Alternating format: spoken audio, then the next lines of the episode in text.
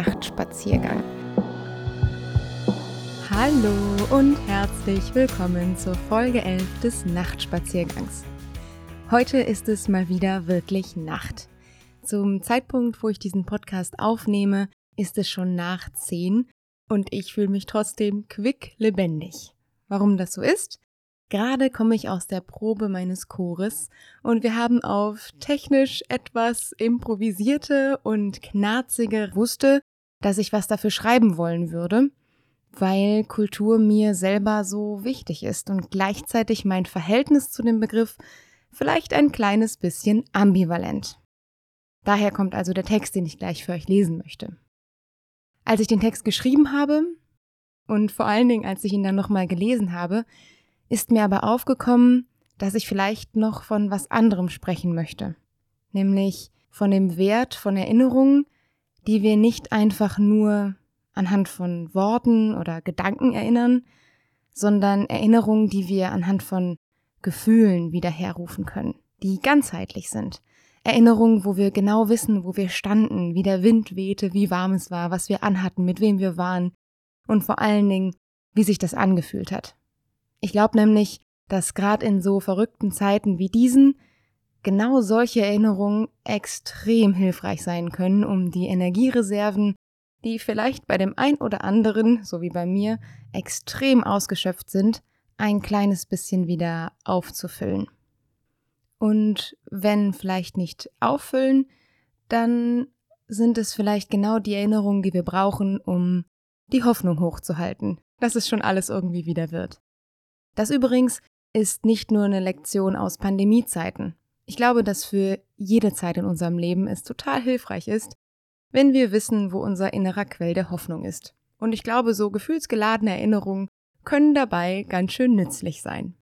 Aber bevor ich jetzt schon ins Sinieren komme, möchte ich euch erstmal den Text vorstellen. Wie gesagt, der ist exklusiv für diese Woche geschrieben worden und entsprechend noch gar nicht so alt. Aber hört selbst. Seelensprache. Beim Begriff Kultur sehe ich vor meinem inneren Auge weiße Ausstellungsorte, goldbeschlagene Gemälde, Opern oder Touristenfotos mit Semmeln, Sauerkraut und Trachten. Vielleicht bahnt sich noch der Gedanke an die unsägliche Leitkulturdebatte seinen Weg in mein Bewusstsein, oder aber Kulturwissenschaftlerin Aleida Assmann, die zusammen mit ihrem Mann den Begriff des kulturellen Gedächtnisses schuf. Vieles an diesem Begriff Kultur klingt nach Distanz, Bühne, Theorie und Unerreichbarkeit. Zumindest für mich. Wenn ich die Perspektive vom Was auf das Wie wechsel, wird das Konzept Kultur für mich plötzlich ganz warm, weich und persönlich. Denn für mich kommt das, was Kultur schafft, direkt aus der und in die Seele. Wenn ich lange genug vor Hieronymus Bosch Narrenschiff stehe, verliere ich mich in der vergnüglichen Untergangsszenerie.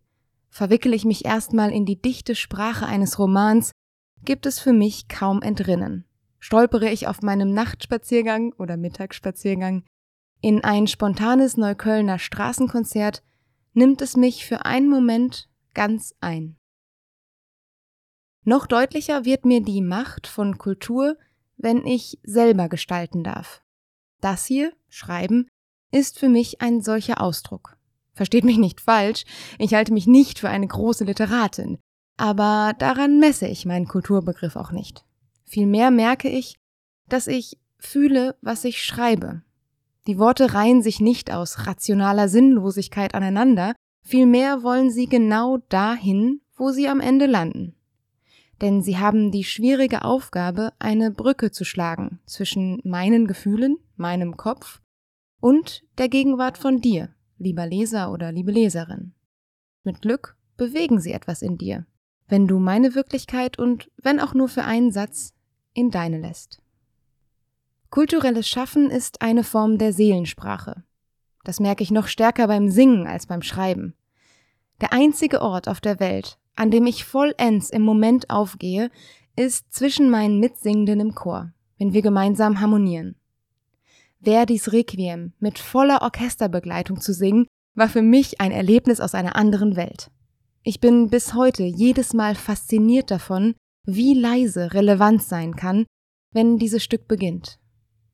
Kein Fachartikel oder Philosophiebuch, kein Priester oder Meditationscoach hat mir ein Gefühl von dem Wert des Lebens im Lichte der eigenen Vergänglichkeit gegeben, wie Brahms deutsches Requiem. Auf der Bühne der Berliner Philharmonie, begleitet vom Rundfunk-Sinfonieorchester Berlin, habe ich verstanden, was Soziologieprofessor Hartmut Rosa meint, wenn er von Resonanzbeziehungen spricht. Im gemeinsamen Schwingen weltsensibel die Wirklichkeit gestalten.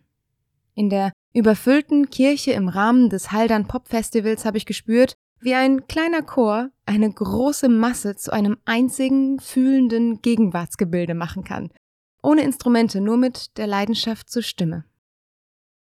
Diese Erfahrungen haben mich über die kulturelle Durststrecke der Pandemie gebracht und tun es noch. Die verregnete und düstere Heimreise zum auf ganz besondere Weise Corona geschädigten Weihnachtsfest verfing sich in den Klängen von Brahms Requiem. Meine Sorgen flossen in die düsteren Passagen und wurden mit den Harmonien der Musik gen Himmel geschickt. Das Vermissen von Festivals und Livekonzerten wurde von zahlreichen Aufnahmen von Festivalauftritten in den Arm genommen und mit Zuhauseaufnahmen von Chorstücken erträglich. Meinen ersten von vielen Lagerkollern im ersten Lockdown betäubte ich mit Verdis Requiem, bis nichts mehr in meinem Kopf war als der Klangrausch, die Erinnerung an die vergangenen Wundermomente und die Zuversicht, dass ich sie wiederbekommen werde, wenn und nicht falls die Pandemie ein Ende findet. Wenn ich das hier schreibe, wird mir wortwörtlich warm ums Herz. Den Kloß in meinem Hals nehme ich mit einem dankbaren Lächeln an. Denn die Traurigkeit entspringt aus großem Vermissen, aber noch größerer Dankbarkeit für diese Erlebnisse und aus Vorfreude auf die Zeit danach. Bevor ihr übrigens glaubt, dass meine klangliche Seelensprache immer kompliziert sein muss, lasst mich noch eine Anekdote von heute Abend erzählen. In einer weiteren Distanzprobe probierten wir ein Programm aus, mit dem man mit geringster Verzögerung beinahe zusammensingen kann. Wir sangen ein russisches Volkslied, das uns schon seit Jahren begleitet. Trotz Kratzen, Rauschen, einigen Tränen und kurzen Lachanfällen war ich für einen kleinen Moment wieder an diesem magischen Ort, an dem alles in Ordnung ist. Wie wird das wohl werden, wenn wir wieder so richtig zusammen singen werden? Ich kann's kaum erwarten.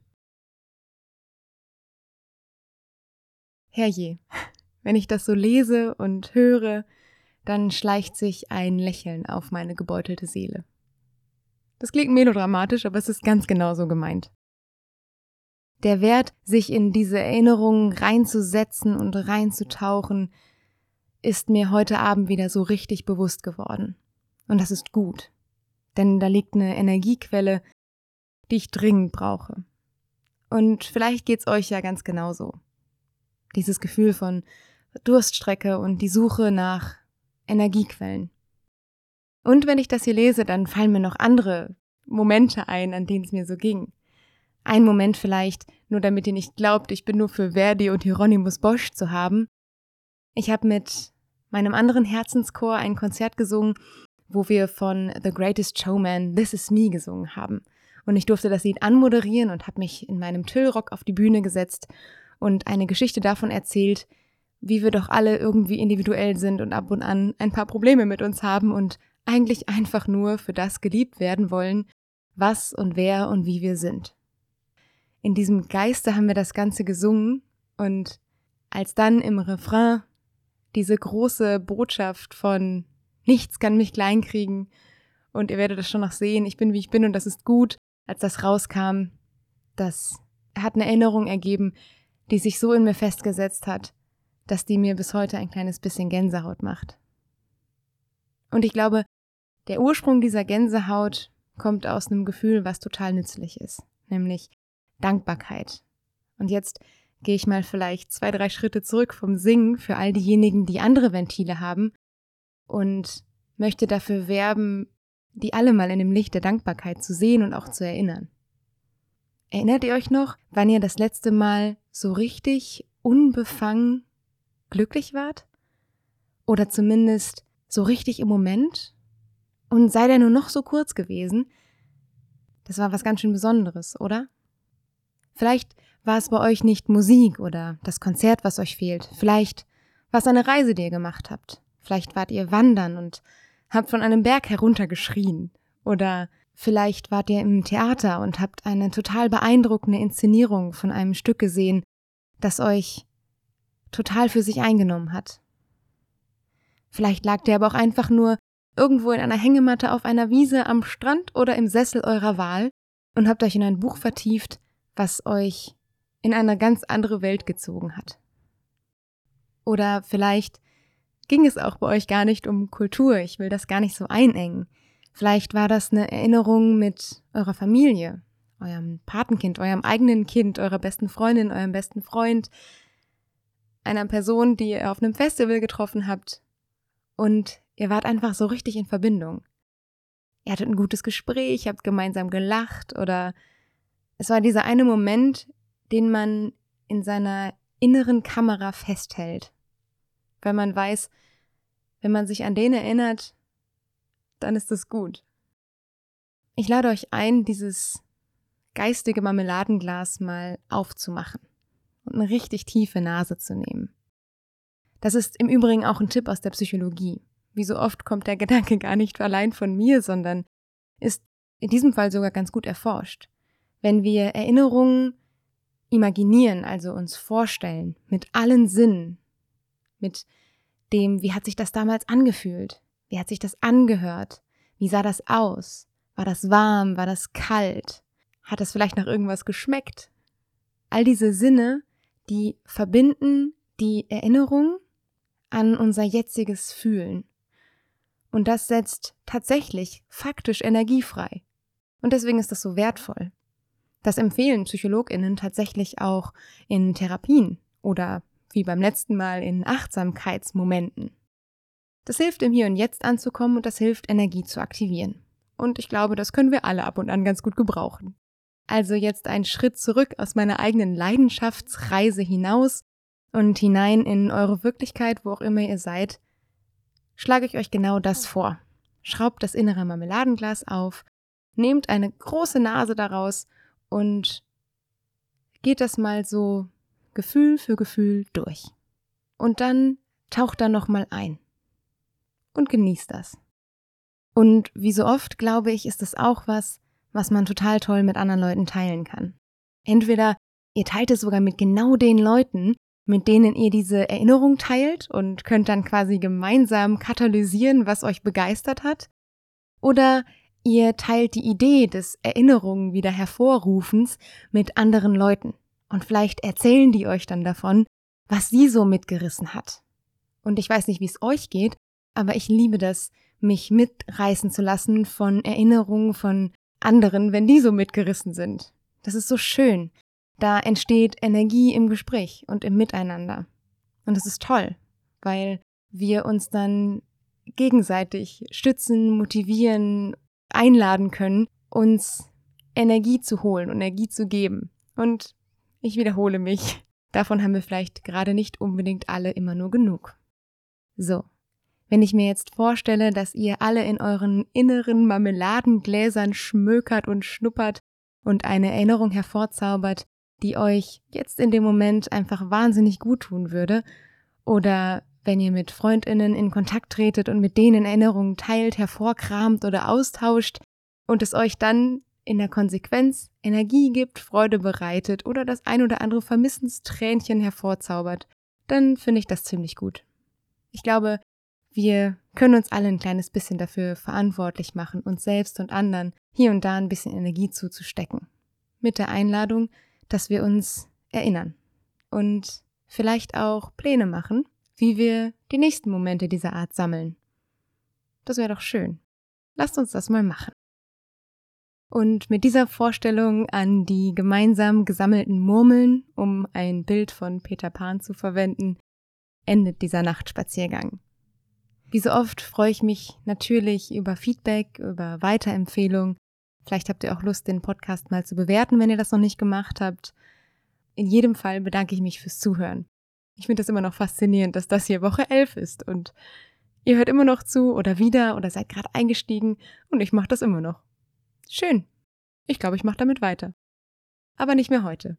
Heute wünsche ich euch erstmal einen schönen Tag, einen schönen Morgen, eine gute Nacht, ein schönes Wäscheaufhängen, einen guten Spaziergang oder was auch immer ihr macht, wenn ihr diesen Podcast gerade hört. Vielen Dank fürs Zuhören und bis zum nächsten Nachtspaziergang.